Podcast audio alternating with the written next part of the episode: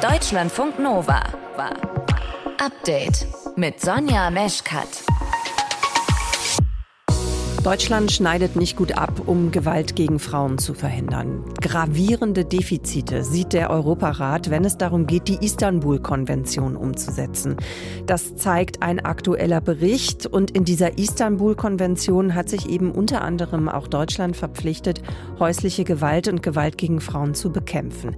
Keine gute Bilanz also und das ist auch eine Einschätzung, die Katja Grieger teilt. Wenn man sich vergegenwärtigt, dass wir seit Jahren in Deutschland jedes Jahr über 120 Frauen haben, die von ihren Partnern oder Ex-Partnern getötet werden und noch ganz viele darüber hinaus, bei denen ein Tötungsversuch zum Glück nicht gelingt, dann muss man schlicht sagen, irgendwas klappt nicht in Deutschland mit äh, der Gewährleistung von Sicherheit. Katja Grieger vom Bundesverband der Frauenberatungsstellen und Frauennotrufe in Deutschland.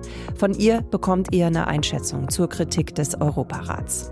Weiteres Thema bei uns im frischen Podcast vom 7. Oktober sind alte und junge Tiere und die Frage, wie sich das eigentlich entscheidet, ob ein Tier sehr lange lebt oder eben sehr kurz. Die Biologin Jasmin Schneider sagt? Ähm, also es ist so eine Mischung aus Genetik und Umweltfaktoren, die dafür sorgen können, ja, dass ein Tier besonders alt wird, wenn das alles sehr günstig steht. Der älteste Hund der Welt ist nämlich mit 22 Jahren gestorben. Und warum der so alt geworden ist und manche Fliegen eben nur fünf Minuten leben, dazu erzählt euch Jasmin gleich noch mehr. Ihr hört zu? Das ist schön. Deutschlandfunk Nova. Der Friedensnobelpreis wird dieses Jahr drei geteilt. Er geht an den Menschenrechtsaktivisten Alies Bialatsky aus Belarus und die Menschenrechtsorganisation Memorial in Russland und Center for Civil Liberties in der Ukraine. Sie alle haben etwas gemeinsam, hat das Nobelkomitee gesagt. They have for many years promoted the right to criticize power and protect Also sie sind viele Jahre lang für das Recht eingetreten, die Mächtigen zu kritisieren und haben die Grundrechte der Menschen beschützt. Über die Preisträger gibt's jetzt mehr Infos bei uns und zwar von Sophie Stiegler aus unseren Nova-Nachrichten. Sophie, für alle, die noch nie von Bialatsky gehört haben oder eben von den anderen Organisationen, wer ist das? Mhm. Wir können ja mal mit ihm anfangen. Ales Bialyatsky, der kämpft in Belarus schon sehr lange für Demokratie, also schon zu Zeiten der Sowjetunion noch, war eines der Gesichter der Demokratiebewegung. Inzwischen ist er auch Mitglied des oppositionellen Koordinierungsrates, der nach der mutmaßlich gefälschten Wahl in Belarus ins Leben gerufen wurde. Also das ist quasi so die Schattenregierung, zu der von Machthaber Alexander Lukaschenko. Und Bialyatsky hat eben nicht das Land verlassen, wie viele andere Oppositionelle, hieß für ihn aber auch, dass er jetzt in Haft sitzt, gerade wegen angeblicher Steuerhinterziehung. Und er weiß wohl auch noch nichts davon, dass er den Nobelpreis bekommt. Jedenfalls konnte das Komitee ihn nicht anrufen. Von der russischen Menschenrechtsorganisation Memorial hat man vielleicht schon mal gehört, weil sie eben vor gar nicht allzu langer Zeit in Russland verboten worden ist. Ne? Mhm, genau, das war letztes Jahr und ähm, dieses Frühjahr wurde das auch nochmal gerichtlich bestätigt. Russland hat ja viele Organisationen verboten, wenn sie Geld aus dem Ausland bekommen haben, als sogenannte ausländische Agenten. Memorial existiert aber auch außerhalb Russlands und hat ja so rund 80 regionale Ableger. Und die Geschichte der Organisation reicht vielleicht auch zurück bis in die Sowjetzeiten, weil eigentlich wurde sie gegründet, um Verbrechen des Stalinismus, der Stalinzeit aufzuarbeiten. Ähm, und später wurde daraus dann die Aufarbeitung von staatlicher Gewalt generell. Und dann äh, sind wir auch schon beim dritten angekommen, an äh, den der Friedensnobelpreis geht, und zwar ans Zentrum für bürgerliche Freiheiten in der Ukraine. Das wurde nach der Niederschlagung der Maidan-Proteste in Kiew gegründet, um die Gewalt dort aufzuarbeiten. Und inzwischen kümmert sich die Organisation auch um die Dokumentation von russischen Kriegsverbrechen in der Ukraine.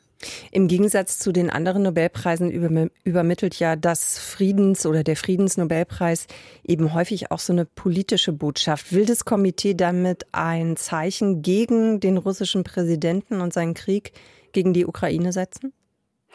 Also tatsächlich hat eine Journalistin in der Pressekonferenz zur Bekanntgabe im Prinzip das gefragt. Also sie hat gefragt, ob das jetzt ein Geburtstagsgeschenk sein soll an Wladimir Putin, der heute ja 70 Jahre alt wird.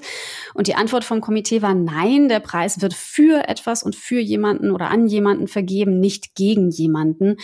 Aber man muss natürlich auch sagen, es ist schon offensichtlich, dass die Entscheidung ja von der aktuellen politischen Lage auch geprägt ist.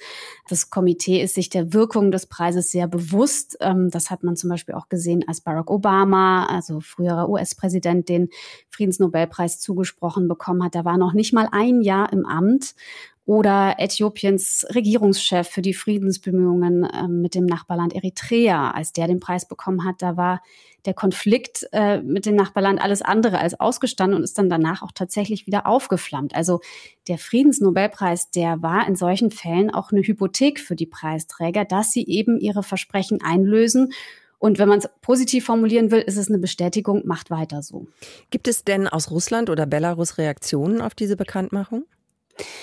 Ja, also aus Belarus äh, zumindest ja, da ist die Botschaft angekommen, kann man glaube ich sagen. Das Außenministerium hat die äh, Vergabe kritisiert ähm, und hat gesagt, die Entscheidungen des Nobelkomitees, die seien jetzt so stark politisiert gewesen in den vergangenen Jahren, dass der Stifter, also Alfred Nobel, bestimmt müde geworden sei, sich ständig im Grab umzudrehen.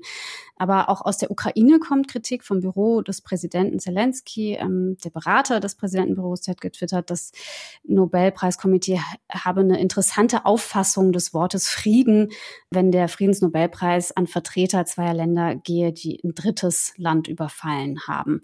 Und außerdem hätten die Organisationen den Krieg auch nicht verhindert. Aber ist natürlich ähm, auch die Latte sehr hochgelegt, muss man sagen.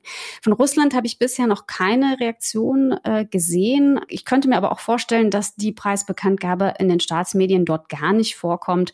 So ist es nämlich in Belarus auch. Der Friedensnobelpreis geht in diesem Jahr an Menschen, die sich in Belarus, der Ukraine und Russland für Menschenrechte einsetzen. Sophie Stiegler hatte die Infos für euch.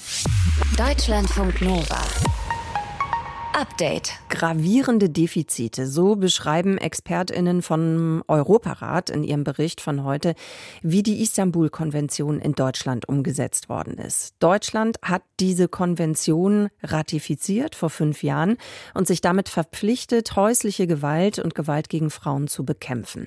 2018 ist dieser Vertrag in Kraft getreten und jetzt hat eine Expertinnenkommission untersucht, wie Deutschland diese Ziele umgesetzt hat, die darin vereinbart wurden. Ich habe mir vor der Sendung eine Einschätzung dazu geholt von Katja Grieger vom Bundesverband der Frauenberatungsstellen und Frauennotrufe in Deutschland. Frau Grieger, gravierende Defizite, das klingt ja schon heftig. Würden Sie das Urteil der Kommission unterschreiben?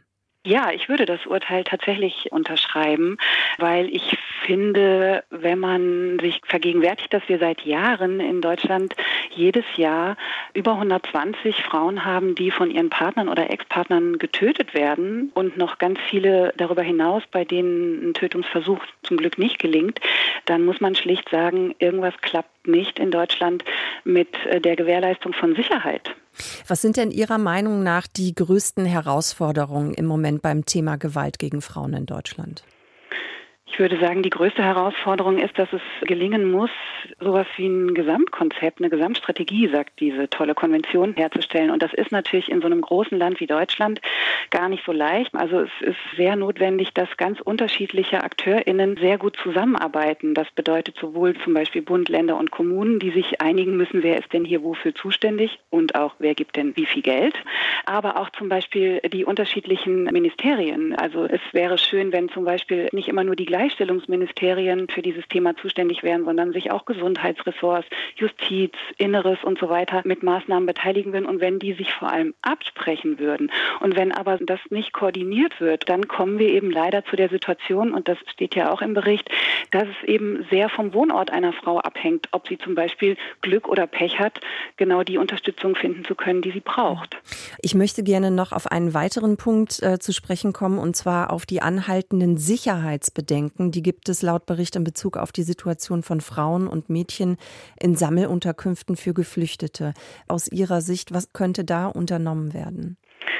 Ja, da kommen ganz verschiedene Problemlagen zusammen. Zum einen ist es so, dass es sich bei diesen Frauen natürlich um Frauen handelt, die erstmal darum fürchten müssen, ob sie in Deutschland bleiben können. Das heißt, die sich gegebenenfalls nicht so leicht trennen können von ihrem Partner.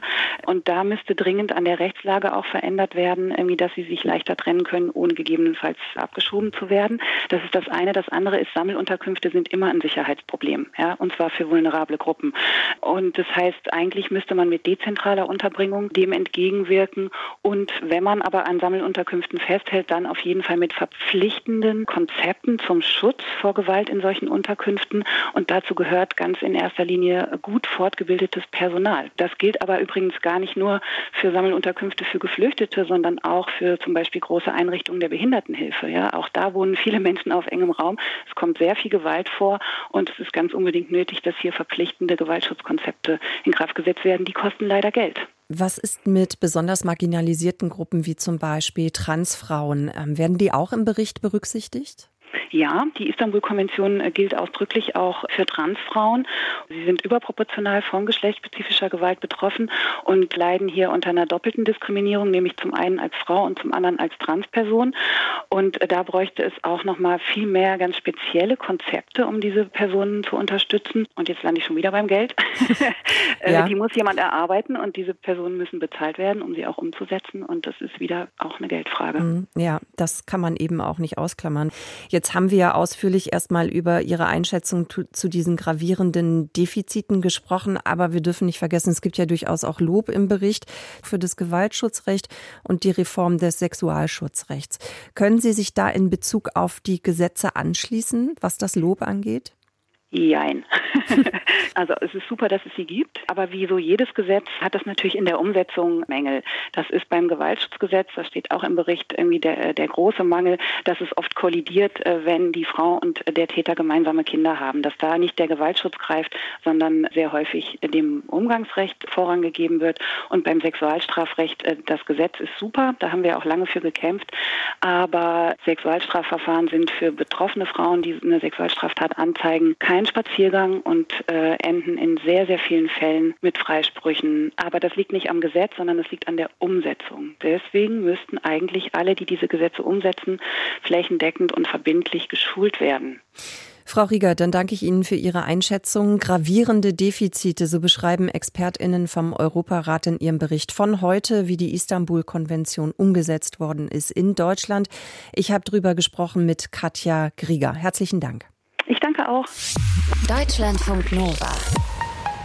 Update. Beats bauen, einen Sound kreieren, ein richtig gutes Popstück machen. Das tun Musikproduzenten in Deutschland. Und hier habe ich bewusst nicht gegendert, weil Musikproduktion ist in Deutschland einfach fest in Männerhand. Zum Beispiel findet heute und morgen in Duisburg die Beatcon statt.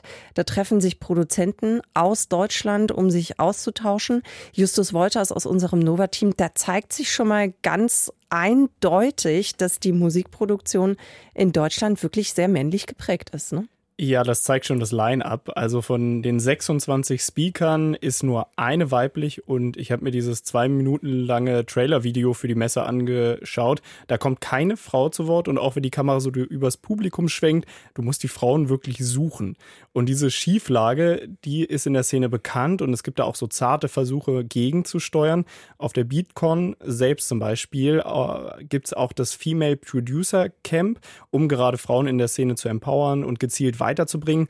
Die Musikproduktionsszene äh, stellst du aber mit so einem Camp natürlich jetzt nicht direkt auf den Kopf. Mhm. Und auch Größen des deutschen Hip-Hops und Pops hadern mit dieser Situation, wie zum Beispiel Shireen David in einem YouTube-Video.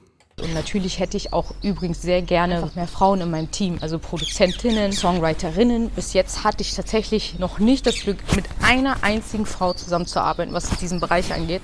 Ja, also das Video ist schon mehr als ein Jahr alt, aber ich bin äh, der Meinung, auch da gab es schon weibliche Produzentinnen. Hm. Man muss sie nur suchen und dann am Ende auch finden und dann mit ihnen zusammenarbeiten. Ja, ähm, eine dieser Produzentinnen ist ja zum Beispiel Nova. Die kennen wir natürlich schon länger, spielen sie regelmäßig hier in unserem Programm.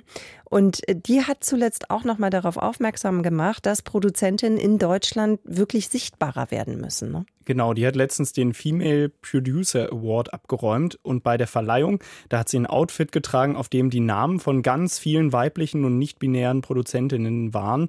Also allerspätestens jetzt müsste da klar sein, ja, es gibt sie, die Produzentinnen.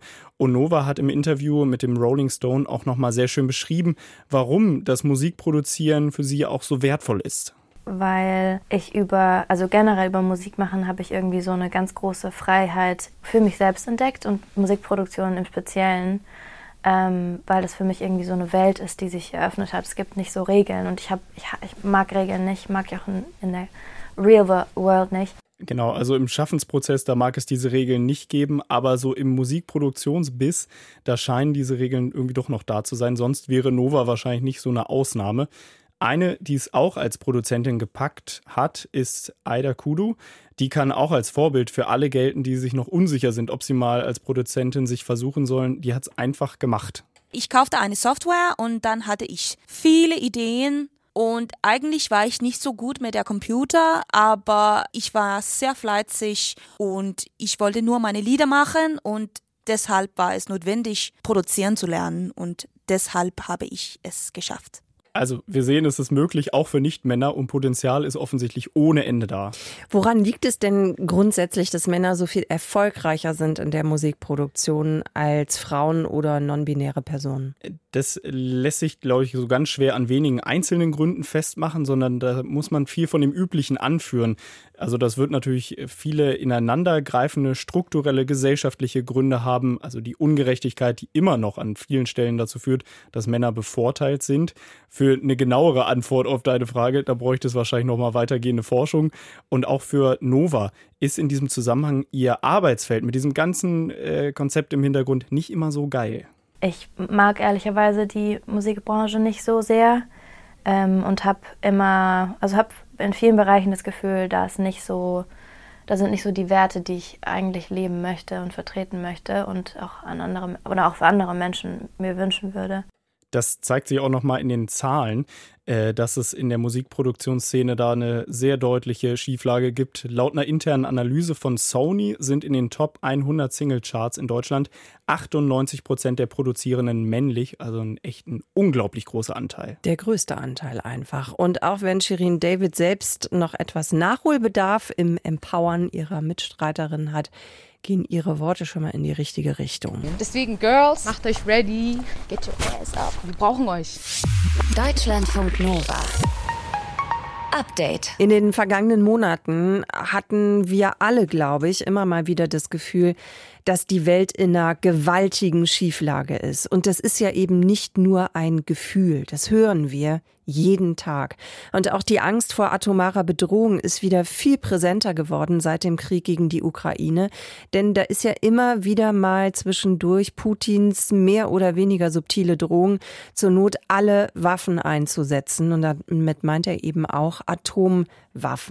Dann, wenn wir mal auf die Nachrichten von heute gucken, äußert sich Joe Biden und er warnt eben genau davor, vor einem möglichen Nuklear-Armageddon, so hat er das genannt.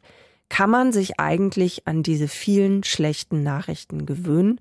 Oder ist das im Prinzip gar nicht möglich? Damit hat sich unser Nova-Reporter Jan Dahlmann beschäftigt. Hier ist das erste deutsche Fernsehen mit der Tagesschau. Russland hat eine große Offensive gegen die Ukraine gestartet. Auf dem Mittelmeer sind in der vorigen Nacht zwei Flüchtlingsboote in einem Herbststurm untergegangen. Überschwemmungen und Fluten, Hitzewellen und Waldbrände Jugendliche von heute werden mehr und mehr Wetterkatastrophen erleben. Es ist schon krass, was in den letzten Jahren alles auf uns eingeprasselt ist. Klimakrise, Corona-Pandemie, Ukraine-Krieg und das sind nur die ganz großen Themen. Dazu kommen Proteste im Iran mit etlichen Toten, die Wahl einer postfaschistischen Partei in Italien, die Situation der Geflüchteten an den EU-Außenstaaten und so weiter und so fort. Es sind zu viele Krisen, um dann noch irgendwie angemessen darauf reagieren zu können. Biden warnt vor einem Nuklear-Armageddon und irgendwie bleibt der große Schock aus. Wir gewöhnen uns an schlechte Nachrichten, aber das ist auch völlig normal, sagt Frank Schwab, Medienpsychologe an der Uni Würzburg.